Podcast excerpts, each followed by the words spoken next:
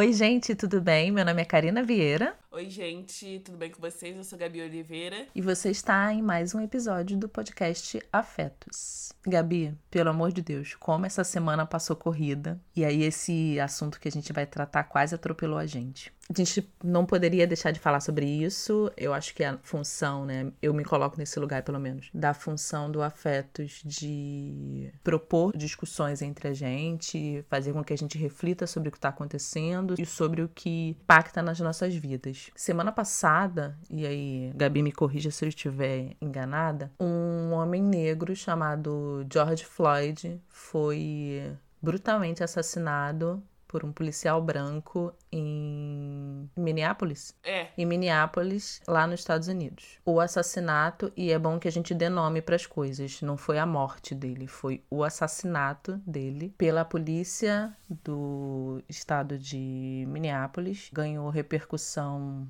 a princípio repercussão nacional, depois repercussão mundial, porque o fato de estar sendo filmado não impediu que o policial colocasse um dos joelhos no pescoço desse homem e assassinasse ele. E aí isso me lembrou, Gabi, uma frase do Will Smith que foi muito vinculada depois, que foi: o racismo não está aumentando, ele só está sendo filmado. Esse assassinato foi filmado e mesmo assim isso não foi impeditivo para o policial retirar, por exemplo, o joelho do pescoço do George Floyd. Isso está gerando manifestações nos Estados Unidos inteiro e gerou uma série de discussões, principalmente no Twitter, sobre por que no Brasil não existem essas manifestações. E o programa de hoje vai ser respondendo a essa pergunta. Nossa, Karina, achei assim. achei bem incisivo responderemos essa pergunta. Você falou da proposta do Afetos. E, para além disso, eu quero destacar que o que a gente faz, na verdade, é trazer as discussões que a gente está tendo no privado para esse campo público. Então, esse é um assunto que rondou as nossas conversas uh, durante essa semana. E aí, a gente está conversando. Na verdade, a gente está ampliando essa conversa junto com vocês. Claro que, sim, nós temos pessoas com uma visão crítica e que estudam questões raciais, mas aqui é isso. A gente está abrindo uma conversa, sabe? A gente está levando para vocês as conversas que a gente já estava estabelecendo entre a gente. E sim, esse é um questionamento que a gente viu durante essa semana. Por que os Estados Unidos está colocando fogo nas coisas e a gente não faz isso. Primeira coisa que eu quero deixar claro aqui é que quem faz esse tipo de questionamento muito provavelmente não olha para o que as favelas estão fazendo e sempre fizeram ao perderem os seus jovens. Porque a favela sempre desceu e sempre queimou pneu e sempre botou fogo em ônibus e sempre se manifestou. E quando a gente olhava e quando essas pessoas que hoje estão falando por que a gente não tá fazendo nada enquanto os Estados Unidos está fazendo muita coisa coisa. Quando essas pessoas olhavam para essas manifestações, elas olhavam como coisa de favelado, como gente destruindo. Ah, por que estão destruindo o patrimônio público? Para que isso? Sabe? E aí agora é muito bonito quando tá acontecendo em outro país, a pessoa vir admirar e falar: nossa, por que estamos parados enquanto no outro país estão fazendo grandes manifestações? muito provavelmente aqui a gente não tinha grandes manifestações quando um garoto preto é morto na favela, porque você que tá reclamando na internet nunca foi colar com o pessoal da favela que tava se manifestando. Sim, sim. Primeira coisa, eu tô meio revoltada nesse episódio já. Eu. Entendeu? Porque me incomoda demais esse discurso de ah, o movimento negro no Brasil não faz nada. Sim. Que o movimento negro não é página de Twitter, não é criador de conteúdo, não é youtuber. Sim. Eu acho que a primeira problemática nesse discurso é dizer o movimento negro. Eu sempre me refiro ao movimento negro como algo plural, assim. São os movimentos negros. São pessoas com visões diferentes, com propósitos diferentes, com visões políticas diferentes, mas que estão se movimentando, estão fazendo alguma coisa. Eu acho que o que falta em quem faz esse tipo de questionamento é pesquisa e memória. Parar de querer levantar um questionamento vazio e pesquisar, sabe? Tipo, vai pesquisar antes de, de levantar a pergunta. Por que o movimento negro no Brasil não se manifesta dessa forma? Vai pesquisar para ver se realmente não existe movimentação. E quando eu digo que falta memória, é porque me parece que muito dessas pessoas que é dessa geração agora tá inventando a roda, que a gente tá fazendo alguma coisa e não tem o mínimo de responsabilidade e de humildade de reconhecer que o que a gente faz agora é fruto de muita luta de gente que veio muito antes da gente, sabe? Não dá para poder olhar o mundo com uma visão do próprio umbigo. Não dá para se isentar da responsabilidade de não estar fazendo nada e achar que as outras pessoas não estão fazendo nada também. É muito umbiguista e é muito irresponsável esse tipo de questionamento, porque apaga toda e qualquer coisa que as pessoas negras já tenham feito nesse país. E aí a gente vem num resgate de memória histórica, sabe, Gabi? Quando a gente pensa, por exemplo, que as pessoas pretas no Brasil não estão se revoltando, não estão agindo igual aos Estados Unidos, primeiro que a gente vem de perspectivas históricas distintas, a gente vem de construção de sociedade distintas, vem inclusive de estruturas raciais distintas. E aí a única coisa que nos aproxima, sabe, a única coisa que que faz com que essa comparação seja possível é que pessoas negras estão sendo mortas lá da mesma forma que pessoas negras sempre foram mortas aqui. Bem como você falou, quem geralmente faz esse tipo de comentário nunca é, legitimou ou nunca olhou com o mesmo olhar quando a favela desce e bota fogo num ônibus. Quando a favela para o trânsito é com o pneu queimado, sabe? As pessoas acham que isso são atos de vandalismo, que isso só tá atrapalhando o seu ir e vir na cidade. Mas quando é em outro país e isso não vai ter impacto nenhum na sua vida pessoal, que essa pergunta surge mas surge com essa sensação de espizinhar, sabe? De tipo, eu preciso me colocar acima e dizer que esse movimento que só existe porque bem como você falou, né? O movimento negro não é Twitter, não é criador de conteúdo e não é youtuber, é algo muito maior do que isso tudo. Tá fazendo isso, ó, há muito tempo, muito tempo. Eu não consigo não trazer para nossa conversa a primeira revolta dos negros escravizados no Brasil. Revolta dos malês, quilombo dos palmares, zumbi dos palmares, sabe? As pessoas precisam ter um olhar mais crítico para as suas falas e precisam respeitar a história, o que eu acho que isso demanda, né? Tempo de pesquisa e o mínimo de exercício de memória, sabe? Sim, a gente precisa deixar isso claro, né? Nós viemos e nós temos contextos diferentes. Primeiro que nos Estados Unidos, a população negra é realmente uma minoria, não só no sentido sociológico, mas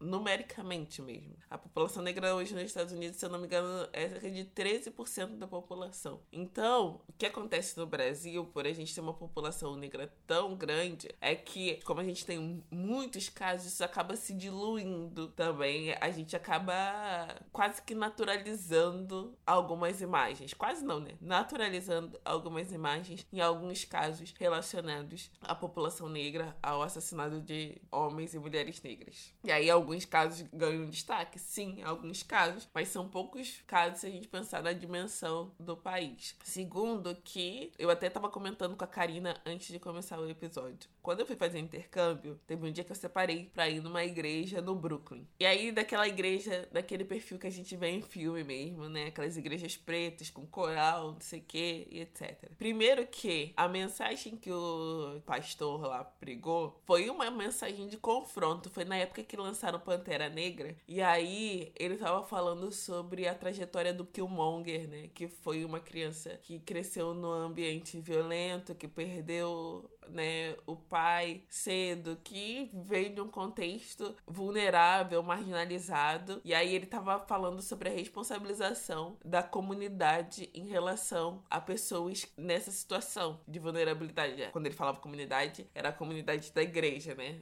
De como nós somos responsáveis por essas pessoas, por acolhimento. E aí eu já achei o máximo de pensar nessa responsabilização. E aí, uma outra coisa que me chamou muita atenção foi que tinha um livro de hinos E aí eu fui abrir, fui folhear esse livro de hinos. E nas primeiras partes, antes de começar a parte do inário, tinha algumas mensagens. Tinha uma lista, sei lá, de cientistas negros para que as pessoas se inspirassem. Aí tinha uma oração pelas crianças negras nas escolas. Tinha lista de cientistas, lista de escritores. E todas tinham uma mensagem meio do tipo: ah, isso daqui é Deus falando que sim, você pode, que você tem capacidade, etc. Em determinada parte, tinha uma página toda com uma mensagem. É porque já tem muitos anos, já tem uns dois, três anos, mas a mensagem era basicamente: nós não deixaremos mais que os nossos corpos sejam escravizados. Nós não permitiremos mais que ninguém domine as nossas vidas e nos faça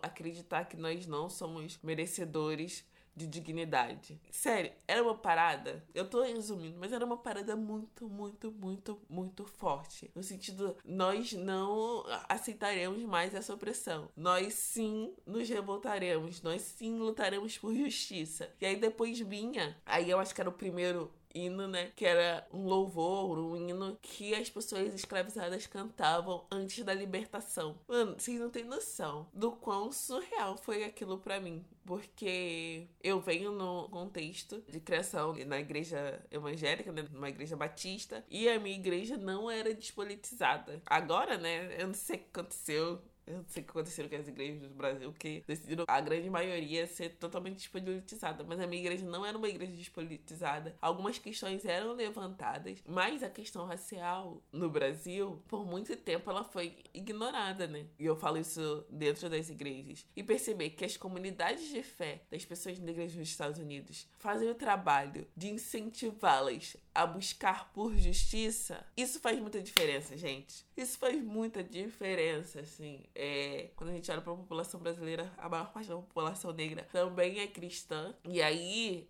a gente não consegue dialogar com essas pessoas, não consegue fazer com que elas tenham consciência racial, muitas vezes, ou consciência de classe, sabe? Então, é um outro contexto em relação à mobilização. A gente precisa pensar no Brasil, a gente precisa olhar para os nossos autores, para os nossos estudiosos, para a nossa construção, para os nossos movimentos, como a gente conseguiu criar movimentos no passado. Pra isso que a gente tem que olhar, para conseguir construir movimentos hoje, sabe? Sim, Gabi, quando você falou, antes da gente começar a gravar, sobre comunidades de fé, isso ficou muito martelando na minha cabeça. Porque é isso, toda pessoa, né? Não necessariamente toda pessoa. Tipo, a maioria das pessoas, elas têm suas comunidades de fé, né? São pessoas que seguem algum tipo de religião. A gente tá vendo um crescimento exponencial, né? Do protestantismo, das igrejas evangélicas no Brasil. E isso também é é muito despolitizado, sabe? E quando eu falo principalmente de politização, eu não tô em, de forma nenhuma falando de partido político, eu tô falando de politização mesmo, sabe? De trazer a problemática social para dentro das comunidades de fé, assim. Como a Gabi falou, isso tem um impacto é muito grande, assim, é muito, muito, muito grande. E aí ela pega esse exemplo que ela viveu, né, que ela conheceu lá nos Estados Unidos, e a gente tenta trazer para cá. Eu não sou religiosa, eu não frequento nenhuma igreja, mas eu fico vendo as pessoas da minha volta, sabe? Minhas irmãs são evangélicas, grande parte da minha família foi católica a vida inteira, e eu não lembro nunca da gente ter discutido sobre questões sociais ou questões raciais a partir de uma perspectiva religiosa, sabe? E aí eu acho que isso faz toda a diferença, assim. Eu sei que existem grupos dentro da Igreja Católica do Rio e de BH, se eu não me engano, que falam sobre as questões raciais, mas se você pensar num todo, ainda é um grupo muito pequeno. Quando eu penso em pessoas evangélicas que trazem essa discussão racial para dentro da Igreja Evangélica, eu lembro do pastor Henrique Vieira e do Ronilson Pacheco, que tem um livro chamado Ocupar, Resistir e Subverter: Igreja e Teologia em Tempos de Violência, Racismo e Opressão. É um livro lançado lançado pela editora Novos Diálogos. O meu é dedicado, porque eu fui no lançamento do livro dele. É um livro interessantíssimo, exatamente para poder fazer essa ligação entre comunidades de fé e discussões sociais e discussões raciais. E aí, quando eu penso nas religiões de matriz africana, eu lembro de Mãe Beata de Iemonjá e do filho dela, a Dailton Moreira, se eu não me engano, que levantam essas questões sociais e raciais dentro dos terreiros E aí eu fico é, refletindo também, Gabi, na importância disso tudo, assim. Não dá para apagar não dá para poder desvincular uma coisa da outra e depois querer fazer essa comparação, sabe? Por mais que a população negra estadunidense seja bem menor do que a população negra brasileira, lá existe um arcabouço maior, inclusive dentro das comunidades de fé, para poder discutir essas questões sociais e raciais, sabe? Por isso que eu acho que é muito, muito, muito prejudicial quando a gente começa a fazer essas comparações. Ah, porque lá tem essas manifestações. Ah, porque aqui não tem. Mas mais uma vez, se quem faz esse questionamento parar de olhar para o próprio umbigo, vai ver que essas manifestações são feitas há muito, muito, muito tempo. Só que ou é chamado de vandalismo, ou é chamado de violência gratuita, ou ganha as mídias, os jornais impressos ou da televisão de uma forma a alarmar a população, né? Tipo, ah lá, as pessoas faveladas estão botando fogo em pneus e ônibus e aí para nisso mesmo, e aí a gente não vê mais notícias sobre isso, só vê se realmente procurar. Mas eu não consigo não falar sobre como teve várias manifestações quando o Amarildo foi assassinado como teve várias manifestações quando a Cláudia Ferreira foi assassinada, quando teve várias e várias manifestações quando o Rafael foi preso injustamente. Então, assim, só daí a gente vai vendo, tipo, são coisas atuais. Eu não tô nem falando de pesquisa histórica, sabe? Mas essas eu não vou nem chamar de confusões, mas esses questionamentos rasos, assim, me deixam muito, muito chateadas exatamente por isso. Porque é um apagamento de tudo que já existiu, é uma sensação de que os jovens abre aspas para esses jovens, estão construindo a roda hoje, quando a gente está vendo que as coisas são históricas, né? Nada surge do nada, tudo tem base histórica e é de muita irresponsabilidade, sabe? Quando você falou lá no inário da igreja estadunidense que você foi, eles vêm destacando e aclamando os cientistas, os escritores, os profissionais, eu fiquei lembrando das pessoas e dos movimentos que a gente tem aqui no Brasil, que quem faz esse tipo de, de questionamento não se preocupou minimamente em procurar, sabe? E aí a gente vai listar alguns aqui. Numa pesquisa rápida,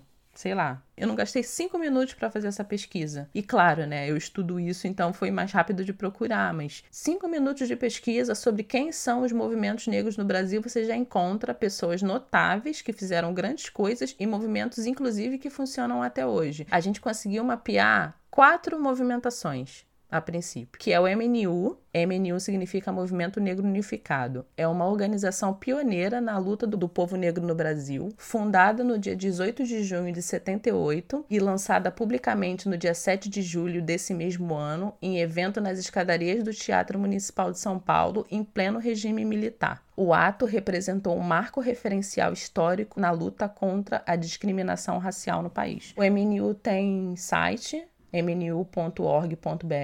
Então, se você quiser acessar, se você puder e quiser acessar para conhecer as lutas, o estatuto, carta de princípio, programação, hino e regimento interno do MNU, você consegue acessar no site deles. O segundo que a gente conseguiu mapear é a Frente Negra Brasileira, que foi criada em 16 de setembro de 1931, Gabi. Você tem noção? Tipo, 31. Pra você que nasceu nos anos 90. Exato. Vir na internet reclamar, falar que aqui a gente não faz nada. No Brasil as pessoas não fazem nada. Exato. Então, se a gente não faz nada, minha filha, não vai jogar no ombro dos outros, não. E outra coisa que eu lembrei que a gente tava conversando, a Karina já vai continuar a lista dela. Mas a gente tem as mães de maio, por exemplo, que estão sempre em manifestação. Sim. Se você não tem costume de acompanhar pessoas organizadas que estão em organizações que estão é, construindo manifestações nas redes, você pode ter a impressão de que nada está sendo feito, mas não é essa impressão que eu tenho, assim. Muito pelo contrário, a impressão que eu fico sempre é meio de constrangimento por não estar participando do que está sendo feito há anos, sabe? A gente acompanha, eu acompanho a Gabriolais, é, que é a Gabriela a Gabi, gente. Qual é o sobrenome da Gabi? Mas o arroba dela é Gabriolaide, a gente vai deixar na descrição aqui do episódio. E ela tá sempre, sempre em organização, sempre articulada. Inclusive, eu até comentei isso com a Karina, que uma das minhas metas de 2020 era me articular mesmo, me organizar, sabe? Participar de alguma organização de verdade, porque é importante. A gente tá vendo o peso da desorganização, da desmobilização nesse momento agora, porque a gente vem de uma geração muito individualista, onde se não é da forma que a gente quer, a gente não se organiza, a gente sai de tudo. A gente sai do movimento estudantil, a gente sai do movimento negro, a gente sai da igreja, sai da igreja tudo bem, tudo certo, mas eu, inclusive, sou do grupo que saí também. Mas tô falando que a gente não tá acostumado ao debate, sabe? A liderança. A gente não tá acostumado a obedecer, entre aspas, a tá debaixo de uma liderança organizada, etc. Então, pra gente é muito difícil. A gente prefere, ah, não, eu faço o meu aqui da minha casa e ponto. Só que nesse momento, a gente percebe a importância de ter uma organização. Por isso que eu falo. No domingo aconteceu as manifestações das torcidas organizadas, né? A torcida do Corinthians e do Palmeiras. E, mano, aquelas para mim foram manifestações organizadas. De torcidas organizadas. É isso. É, eu tô sendo redundante de propósito, porque existe ali uma comunicação entre eles, existe um vínculo, existe uma organização que faz com que as manifestações aconteçam de forma articuladas. É isso, Gabi. Acho que a grande palavra é isso, articulação. Assim, não dá para cobrar alguma coisa dos movimentos negros brasileiros quando você é a pessoa, você a pessoa que levantou o questionamento, não é articulado. Quando você minimamente não fez uma pesquisa antes de levantar essa questão. E não estuda nem as revoluções que aconteceram no Brasil. Exato! E aí você faz uma afirmação. É, e não estuda as revoluções que a gente já teve no Brasil, sabe? As lutas que os movimentos negros já enfrentaram no Brasil. É porque é isso. Todo mundo gosta de Martin Luther King e Malcolm X Óbvio, tudo bem, tudo certo. Mas boa parte dessas pessoas não conhecem Abdias Nascimento. Não conhecem.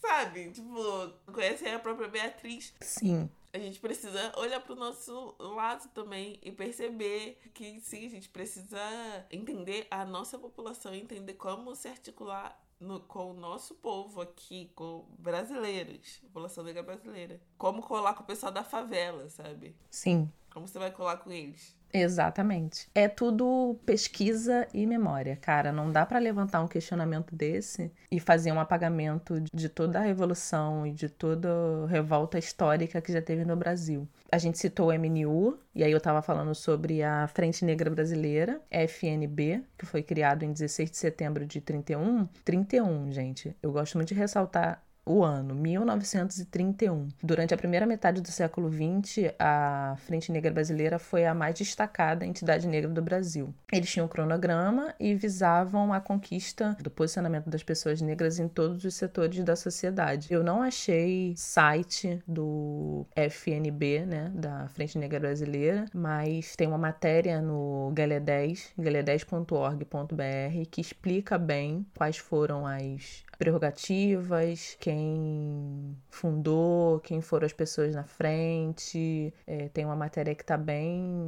bem explicadinha. A gente também vai deixar na descrição do episódio, no Instagram e no Twitter. A Gabi citou as Mães de Maio. As Mães de Maio estão na rua, ó, há muito tempo. Muito tempo, muito tempo. Há exatamente, se eu não me engano, da pesquisa que eu fiz, 14 anos. Esse grupo chamado Mães de Maio é um movimento de mulheres donas de casa que ao longo dos anos elas aprenderam, na verdade, a se articular e a se colocarem na rua. Essas mulheres elas saem de suas casas e começam a militar é, em São Paulo, se eu não me engano, só que acaba que o movimento vira nacional. Elas surgiram em 2006, onde num espaço de uma semana mais de 60 pessoas foram assassinadas em São Paulo. E quem disse isso é a fundadora do, do movimento das Mães de Maio, Débora Maria da Silva. Mais uma vez, né? Não dá pra gente achar que as pessoas não fazem nada ou que as pessoas negras no Brasil não se articulam e não se revoltam se a gente não faz o mínimo de pesquisa. E por último, e não menos importante, nesses cinco minutos de pesquisa que a gente fez para poder citar aqui o MNU, Frente Negra Brasileira, Mães de Maio, eu trouxe a Marcha de Mulheres Negras,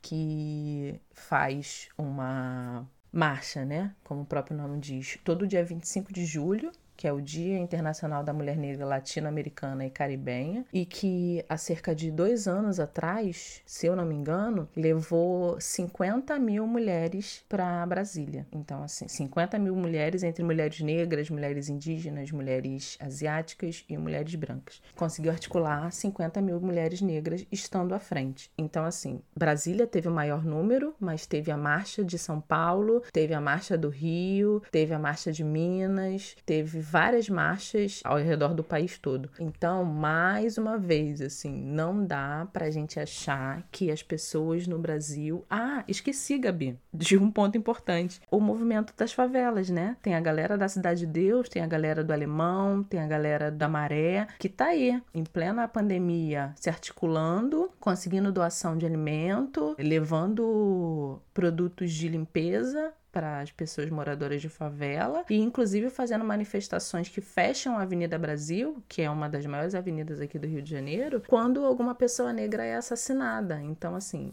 não dá, gente. Não dá pra gente ver um questionamento e que muitas vezes vira afirmação, que nem nem questionamento, porque as pessoas negras do Brasil não fazem assim. É uma afirmação. As pessoas negras do Brasil não agem dessa forma. Se a pessoa não teve o um mínimo de pesquisa e não tem o um mínimo de respeito pela memória das pessoas que vieram antes da gente, sabe? E o que a gente citou aqui não é nem casos pontuais, sabe? São os maiores movimentos, mas certamente existem centenas, se não milhares de outros acontecendo que inviabilizam essa fala de que as pessoas negras no Brasil não se movimentam. É, eu fico indignada e acho que vale ressaltar também num contexto onde a gente está vivendo uma pandemia, a gente está em situações diferentes também. Lá nos Estados Unidos, alguns estados já estavam falando em reabertura já estavam, sabe, é, caminhando para esse processo de reabertura, já tinham menos infectados. Aqui no Brasil a gente está num outro contexto, a gente não tem teste, a gente tá num avanço da doença, cada dia mais pessoas morrem. Então, assim, a gente está num contexto pandêmico diferente. Nós hoje somos o epicentro. Então, nesse sentido, as manifestações têm que pensar até nisso, sabe? Quem vai poder ir nessas manifestações? Como essas manifestações serão feitas?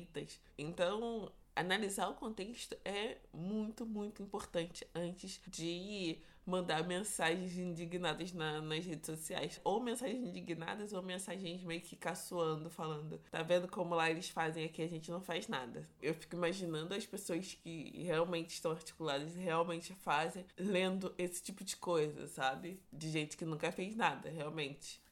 Sim, sim. Vale a pena ressaltar também que todas essas manifestações, né, todos esses grupos, essas frentes dos movimentos negros brasileiros, eles foram criados e foram articulados e são é, mantidos por pessoas que nem nós, né? Não são super-heróis, não são pessoas super-homens ou super-mulheres, são pessoas que nem nós, né? Então cabe muito de se autorresponsabilizar também, de que se as coisas não estão sendo feitas ao seu modo, existe aí uma grande possibilidade de você começar a fazer, né? Fazer do seu jeito, fazer da forma que você acha que é correta e preencher essa lacuna que você afirma que existe a gente não pode esquecer, assim, eu sempre bato nessa tecla e a gente não pode esquecer, a gente não pode invisibilizar as pessoas que vieram antes da gente, a gente não pode esquecer de Abdias do Nascimento, a gente não pode esquecer de Maria Beatriz do Nascimento, a gente não pode esquecer de Lélia Gonzalez, a gente não pode esquecer de Sueli Carneiro, Nilma Lino Gomes, a gente não pode esquecer de todas essas mulheres e esses homens que fizeram muitas e muitas e muitas coisas que conseguiram conquistas e garantiram direitos para que a gente tivesse agora, sabe? Então, é isso. Se você